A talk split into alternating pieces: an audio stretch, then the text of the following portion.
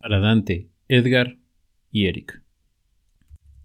El Club de la Pelea es la película más importante sobre el estado de la masculinidad occidental en tiempos recientes.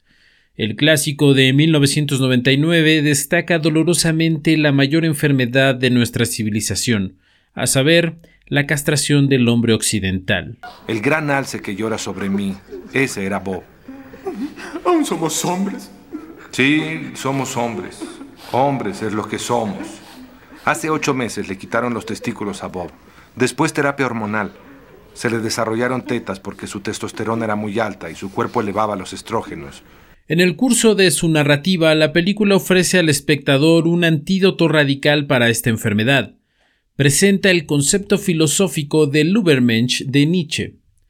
El protagonista anónimo del Club de la Pelea, descrito simplemente como el narrador, que encarna a un consumidor típico estadounidense de finales del siglo XX al que dedica su vida únicamente a la adquisición de riqueza que invierte en los productos de las megacorporaciones internacionales, ojea los catálogos y se pregunta ¿qué tipo de juego de comedor me define como una persona? ha sido completamente castrado por la conformidad igualitaria de la sociedad posmoderna que lo ha dejado temeroso, nihilista, perezoso y totalmente mediocre. Ha corrompido su alma hasta el punto en que no puede identificar un propósito claro para su existencia, su experiencia vivida es un ciclo interminable de eventos insignificantes divididos entre las oficinas de su empleador, viajes de negocios y la sofocante comodidad de su apartamento amueblado por muebles de IKEA. Todo es una copia de una copia de una copia. Este círculo vicioso de sinsentido vuelve al narrador en un insomne crónico. Busca consuelo en un grupo de autoayuda para sobrevivientes de cáncer testicular. Aquí conoce a un grupo de hombres desilusionados que sufrieron una emasculación real como resultado de su enfermedad. Este espacio seguro masculino se convierte en una forma de escapismo para el narrador donde puede sentirse bien consigo mismo al alimentarse de la miseria de los demás. Esto demuestra ser un arreglo temporal, aunque la distorsión de la realidad se evapora inmediatamente cuando una chica llamada Marla Singer se une a su grupo. Esto le recuerda al protagonista inconscientemente de su propia castración. Secretamente él se siente atraído por ella, pero sigue negando este hecho para no encarar su impotencia. Su insomnio resurge, lo que resulta en un trastorno de identidad disociativo. Aquí la historia toma un giro e introduce a Tyler Dorden, quien es una proyección mental del narrador. En su mente trastornada, Tyler representa su deseo innato de superar la castración metafórica y el nihilismo. Esto se convierte en el principal conflicto del personaje del narrador. Su viejo yo impotente lucha con su nueva identidad hipermasculina por el dominio de su ser. En última instancia, la historia trata de alguien que trata de convertirse en quien realmente es.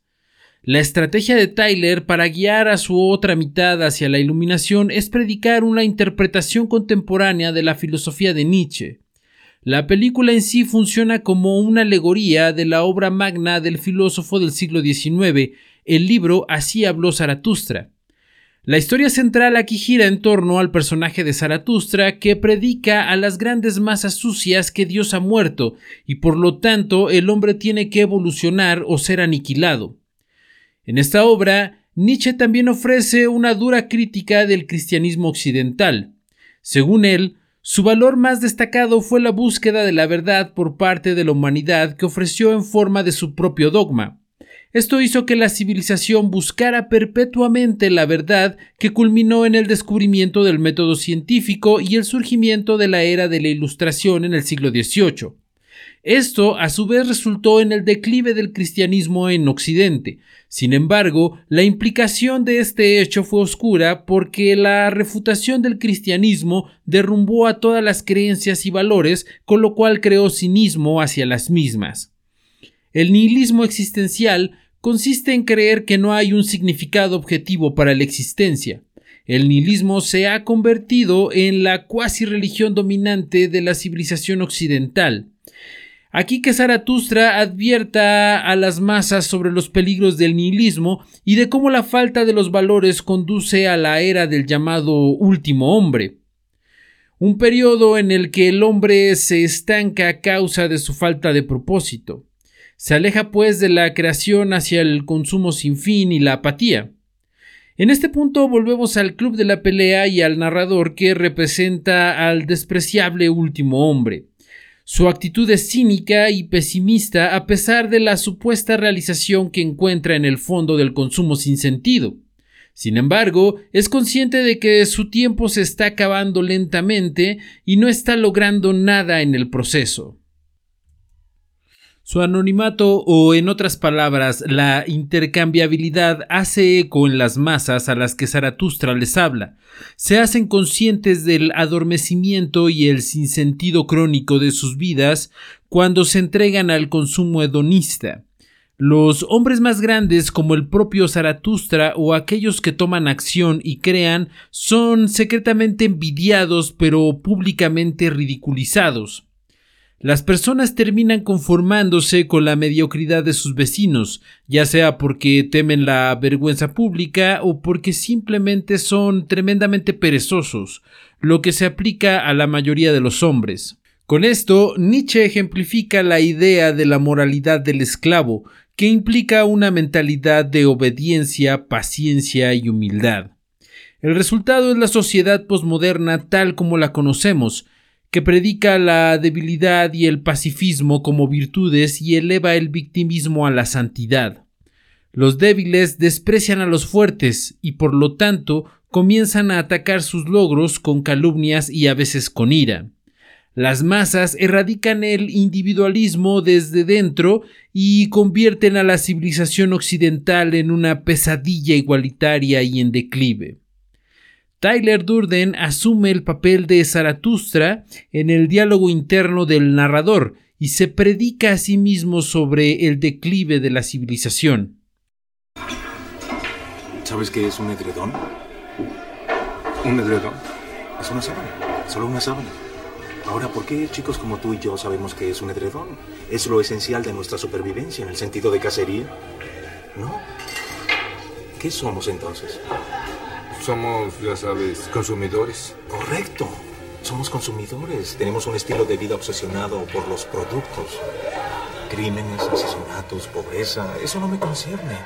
Lo que me concierne son las revistas de celebridades, la televisión, con 500 canales, el nombre de un sujeto en mi ropa interior, Regain, Viagra, Olestra. Martha Stewart. Diablo, Martha Stewart.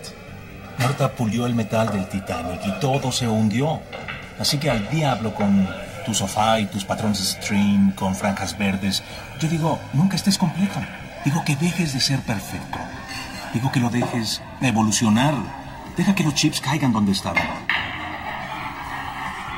Pero ese soy yo. Y puedo estar mal. Tal vez es una terrible tragedia. No solo eran cosas. No es una tragedia. Tuviste una gran cantidad de soluciones versátiles para la vida moderna.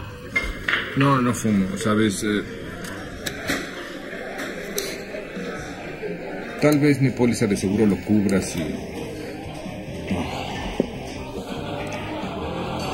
¿Qué? Las cosas terminan siendo tus dueños. Pero haz lo que quieras, viejo. Él rechaza la noción de que la acumulación de propiedades por medio de un empleo sin sentido pueda ser una tarea significativa, como si eso quitara de nosotros la habilidad de concentrarnos en conseguir cosas que realmente importen. En un evento cataclísmico, el departamento del narrador es destruido por una explosión que acelera su transformación personal. Esto reajusta su enfoque en sí mismo en evolucionar, un proceso que visualiza en sus interacciones con Tyler. Un aspecto clave del enfoque de Tyler es el tema de la autodestrucción. Tyler anima al narrador a darle un puñetazo después de su primer encuentro en la taberna. Esto se convierte en una pelea real. Este tipo de juego brusco rompe el cableado interno de hombre mediocre que aún vive en el narrador. Según Nietzsche, el surgimiento del nihilismo existencial coincide con el regreso de la ansiedad por la muerte. El hombre occidental ha perdido su fe en el más allá como un resultado positivo de su existencia. El sufrimiento experimentado a lo largo de la vida se amplifica, porque no existe ninguna salvación celestial para consolar el dolor. La civilización posmoderna se preocupa principalmente por adormecer este dolor con profunda exactitud. Niega el sufrimiento como un elemento crítico de la experiencia humana. Demoniza cualquier forma de violencia y promueve el escapismo hedonista. El deseo de construir una sociedad que niega el valor del dolor y el sufrimiento es profundamente utópico. Esto conduce a la expansión constante del Estado que se ofrece para proteger a sus ciudadanos de la muerte, al mismo tiempo que brinda placer y consuelo. Nietzsche está disgustado con esta idea, ya que cree que el Estado convierte a los seres humanos en meros animales de manada, que viven ignorantes de su propia mortalidad y sin propósito. En cambio, propone enfrentar la propia mortalidad, lo cual es necesario para superar la ansiedad de la muerte. El filósofo rechaza las opciones que tanto el cristianismo como el Estado secular ofrecen a la humanidad por considerarlas superficiales. La pelea con Tyler presenta al narrador a la idea de aceptar el dolor y el sufrimiento como algo que forma parte de la experiencia humana, como placer y comodidad. Los grupos de autoayuda solo les sirven para negar la inevitable destrucción física de su cuerpo humano. Las peleas, por otro lado, le permiten confrontar su propia impermanencia. Este tipo de recableado se vuelve muy atractivo para otros hombres que son testigos de cómo el narrador lucha contra sí mismo. Ellos también están castrados por la cultura escapista y están en búsqueda de consuelo que les niega el modo de vida de la sociedad posmoderna. Todas las semanas se reúnen a pelear en el sótano de un bar, los hombres encuentran la salvación espiritual en la violencia porque redescubren el propósito de la masculinidad. La evolución de la testosterona no fue un accidente. Los rasgos naturales de un hombre son una mayor fuerza y agresividad. Esto era esencial para proteger y proporcionar a la descendencia una oportunidad sin la cual la civilización nunca hubiera sido posible. La sociedad contemporánea suplanta el papel tradicional del hombre individual con el monopolio estatal de la violencia. En consecuencia, feminiza a los hombres al suprimir sus tendencias biológicas. Algunos hombres, sin embargo, nunca serán pacificados. La verdad del asunto es que los hombres fueron creados para sufrir, los hombres nacieron para luchar y, por lo tanto, los hombres nacieron para crear. La creación, sin embargo, no es un proceso pasivo, ya que requiere el aporte de la fuerza. Nietzsche alguna vez dijo, Toda creación requiere alguna forma de destrucción. El hombre que alcanza el Übermensch es consciente de que su vida terminará en aniquilación, por lo que supera la simple voluntad de vivir y más bien abraza el poder de la voluntad moldea su entorno a través de la fuerza para crear algo que sobreviva a su corta existencia, pero para hacerlo tiene que aceptar el sufrimiento del dolor y la destrucción como parte del proceso.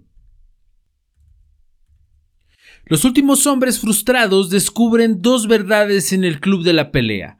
La primera es que tienen que enfrentar dificultades para aceptar verdaderamente lo inevitable de su muerte. La segunda es que tienen que destruir sus conceptos posmodernos antes de superar su castración para crear algo nuevo. Se revela que Tyler puso al narrador en este camino al destruir su antiguo condominio. Esto separa por la fuerza al protagonista de su obsesión materialista y es el primer paso hacia la destrucción de su concepto posmoderno de sí mismo.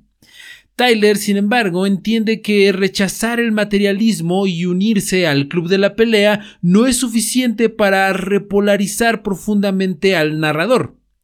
Una parte de él todavía se aferra a su antiguo yo porque en su interior todavía tiene miedo, lo que le impide tomar cualquier acción significativa.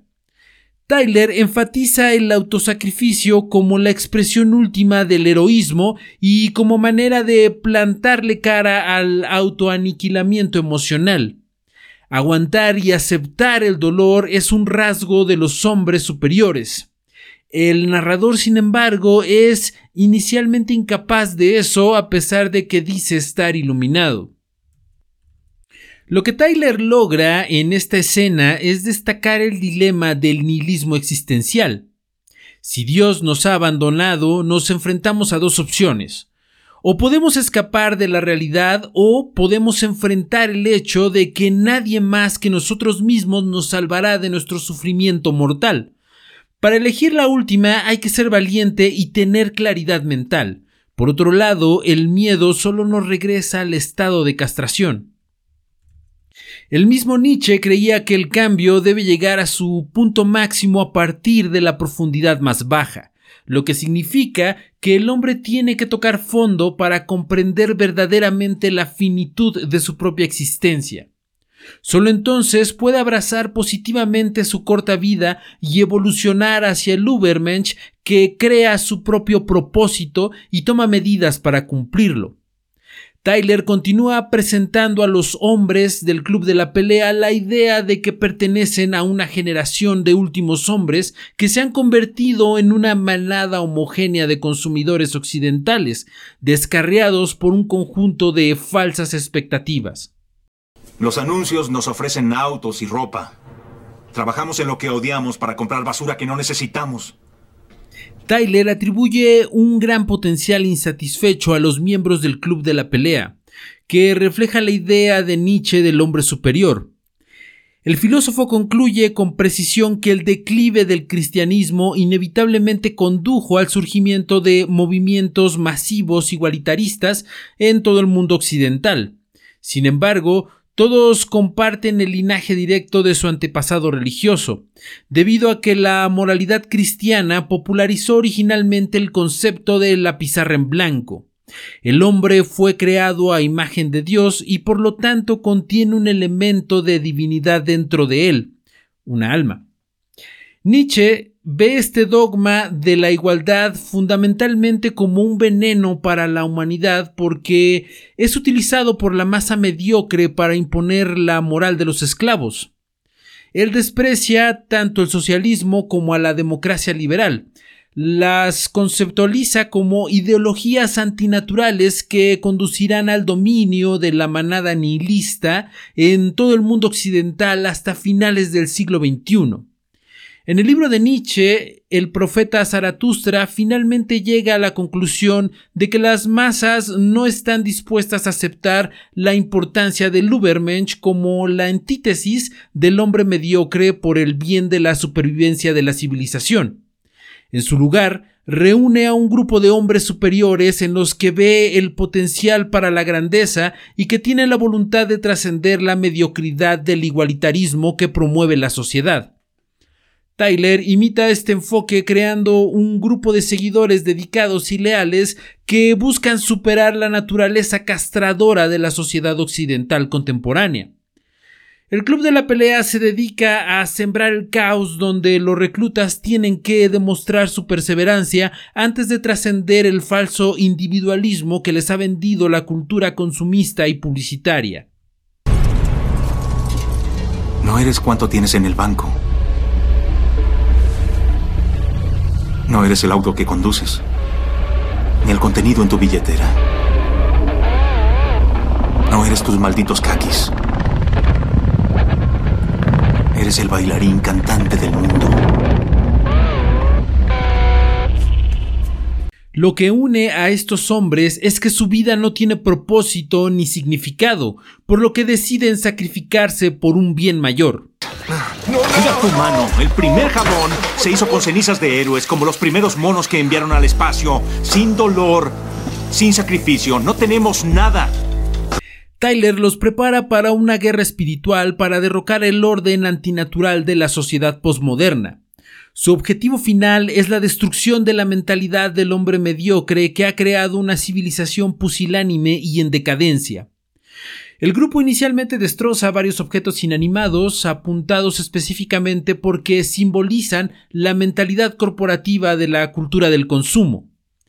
El narrador se siente cada vez más incómodo con esta situación a medida que teme el alcance cada vez mayor del movimiento de Tyler.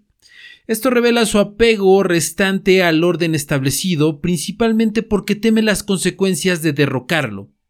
En su mente, el club de la pelea estaba destinado a ser un gran grupo de autoayuda de alto nivel y nunca debería haberse convertido en nada mayor a esto. Sin embargo, habría significado que las peleas semanales en el sótano no habrían sido más que una forma en que estos hombres escaparan de la naturaleza castradora de su experiencia cotidiana, escapándose a una cueva de hielo imaginaria durante un seminario de autoayuda o escapando al sótano de un bar local no hubiera sido fundamentalmente diferente. Tyler entiende que el club de la pelea solo podría servir como una introducción a una mentalidad disidente. Pero el final lógico tendría que ser el establecimiento de un nuevo orden de la civilización. El proyecto del caos es la implementación práctica de esta ambición. Su fin principal es la destrucción de las instituciones financieras para acelerar el colapso inevitable del sistema actual. Su propósito secundario es crear una red descentralizada de tipos de guerreros espirituales que formarán la columna vertebral aristocrática del nuevo orden que surgirá del estado del caos resultante. El Ubermensch nacerá de la nube oscura que es la humanidad e implementará este proceso mediante lo que Nietzsche describe como la reevaluación de los valores. Esto desafiará la moral convencional de los esclavos y en última instancia pretende llenar el vacío nihilista que dejó la muerte metafórica de Dios con un nuevo conjunto de valores que enfatizan el autodominio sobre la mente humana. Los valores del materialismo y del igualitarismo serán rechazados por la naturaleza castradora e inauténtica del mundo. El narrador pasa a través de una supuesta experiencia cercana a la vida en forma de un accidente automovilístico, después del cual su alter ego psicológico y figura casi paterna, Tyler, lo abandona. Esto le permite al narrador contemplar a su movimiento, lo que de inmediato le causa pavor porque observa que los miembros están sacrificando sus vidas por esta causa mayor. Después de una investigación más profunda, se entera de que varios clubes de la pelea han surgido en todo el país, lo que lo lleva al descubrimiento de la verdadera naturaleza de Tyler como parte de su imaginación. Esto representa el proceso de convertirse en uno mismo, como lo describió Nietzsche, al rechazar la versión de cómo un hombre occidental debe comportarse según lo define el sistema mismo, y adoptar un estilo de vida que encarna la naturaleza de lo que un hombre humano es en realidad. El narrador, de forma lenta pero segura, se convierte en un individuo entre la manada de los últimos hombres mediocres. La lucha por aceptar a Tyler Dorden como la identidad auténtica del narrador es el objetivo final de la cinta El Club de la Pelea. Esto solo se puede lograr destruyendo el aspecto no auténtico de la identidad del narrador, un proceso que naturalmente conduce a la resistencia del yo anterior en un intento desesperado por sobrevivir. El narrador se entrega al departamento de policía local y les informa sobre el proyecto del caos en un intento de sabotear el ataque planeado contra las instituciones financieras antes mencionadas. Sin embargo, hay miembros infiltrados del proyecto del caos en el departamento de policía quienes intentan castrar físicamente al narrador. Sin embargo, se defiende con éxito de sus propios hombres y logra escapar. Sabotear el movimiento que sacó al narrador de un estado de apatía y nihilismo para proteger el status quo demuestra que todavía está castrado por el sistema. En una penúltima escena se visualiza el conflicto interno entre el narrador y Tyler donde el primero es golpeado por el segundo. Finalmente el protagonista se arroja de una escalera tocando fondo en un sentido metafórico nietzscheano. El narrador ahora se encuentra involucrado en la última conversación imaginaria con Tyler. En este momento ha soportado un máximo de dolor y sufrimiento. No puede detener los eventos siguientes, pero por primera vez toma acción por su propia iniciativa. Este acto simboliza su transformación de un consumidor desilusionado y anónimo a un Tyler Durden individual que encarna las cualidades del Ubermensch de Zaratustra. Acepta el sufrimiento y la muerte como parte de la experiencia humana y lo hace sin miedo en un estado mental claro, casi iluminado. Apretando el gatillo voluntariamente elimina todos los apegos a su vida anterior y las expectativas de la sociedad posmoderna mientras abraza completamente la posibilidad de la aniquilación inmediata. Es en este momento que su yo anterior es destruido a medida que recupera su masculinidad al tomar acción y se sacrifica a sí mismo para un propósito superior. Renuncia a todas las ilusiones de esperanza o control porque lo han estado pacificando toda su vida. Tyler recupera la libertad de darle sentido a su vida porque todas las distracciones se evaporan en el momento en que enfrenta su propia mortalidad. La bala le atraviesa su mejilla. Pero mata metafóricamente la proyección de Tyler porque se ha vuelto superflua. Al matar a su figura paterna imaginaria, Tyler se convierte en su propio hombre, independiente y libre para tomar sus propias decisiones. Esto refleja la esencia de las enseñanzas de Zaratustra, en las que Dios es el Padre y después de su muerte la humanidad tiene que superar su propia mediocridad para alcanzar un estado superior del ser y llenar el vacío del nihilismo con significado. En consecuencia, Tyler acepta no solo su nuevo yo, sino también su ruptura final con la sociedad posmoderna simbolizada por la explosión de los edificios y lo que es más importante, su deseo por Marla Singer. Ella fue la razón por la cual su impotencia se intensificó hasta la creación de su alter ego hipermasculino imaginario. La transformación de su personaje ahora le permite finalmente superar la castración al entablar una relación romántica honesta. Esto está salpicado por un solo cuadro vulgar que parpadea en la pantalla durante la última toma de la película. Para finalizar, el Club de la Pelea no es una historia sencilla, pero se relaciona con muchos hombres de nuestra generación refleja la creencia de Nietzsche de que la civilización occidental ha descendido a la mediocridad desde la autodestrucción de los valores cristianos tradicionales o en su defecto un centro espiritual que sirva de eje para el desarrollo de sus capacidades. Los hombres occidentales padecen una enfermedad que solo puede describirse como castración resultante del nihilismo existencial y la ansiedad ante la muerte. En lugar de enfrentar heroicamente la inevitabilidad de su aniquilación física, buscan refugio en actividades sin sentido como el hedonismo, el consumismo y la superación personal. Las sociedades posmodernas resultantes se definen como perezosas, miedosas e impotentes, llenas de hombres mediocres que se arrastran unos a los otros bajo el lema de la igualdad. El Club de la Pelea muestra el camino espiritual de un hombre mediocre que supera su impotencia metafísica en el mundo y, en última instancia, al sistema mismo al abrazar el dolor y el sufrimiento con valentía.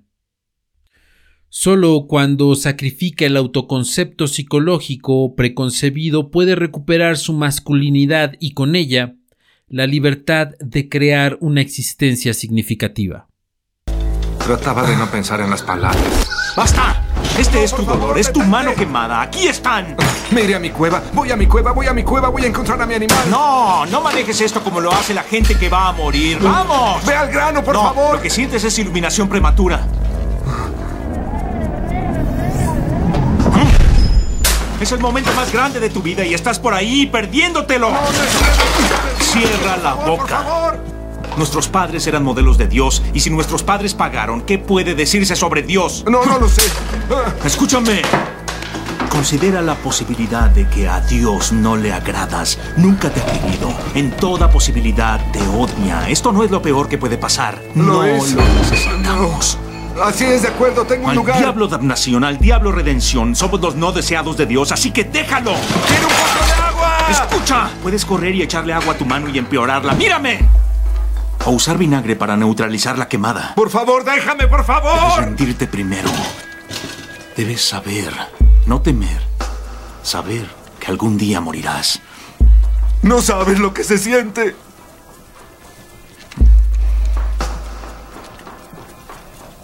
Hasta que perdemos todo es que estamos dispuestos a hacer lo que sea.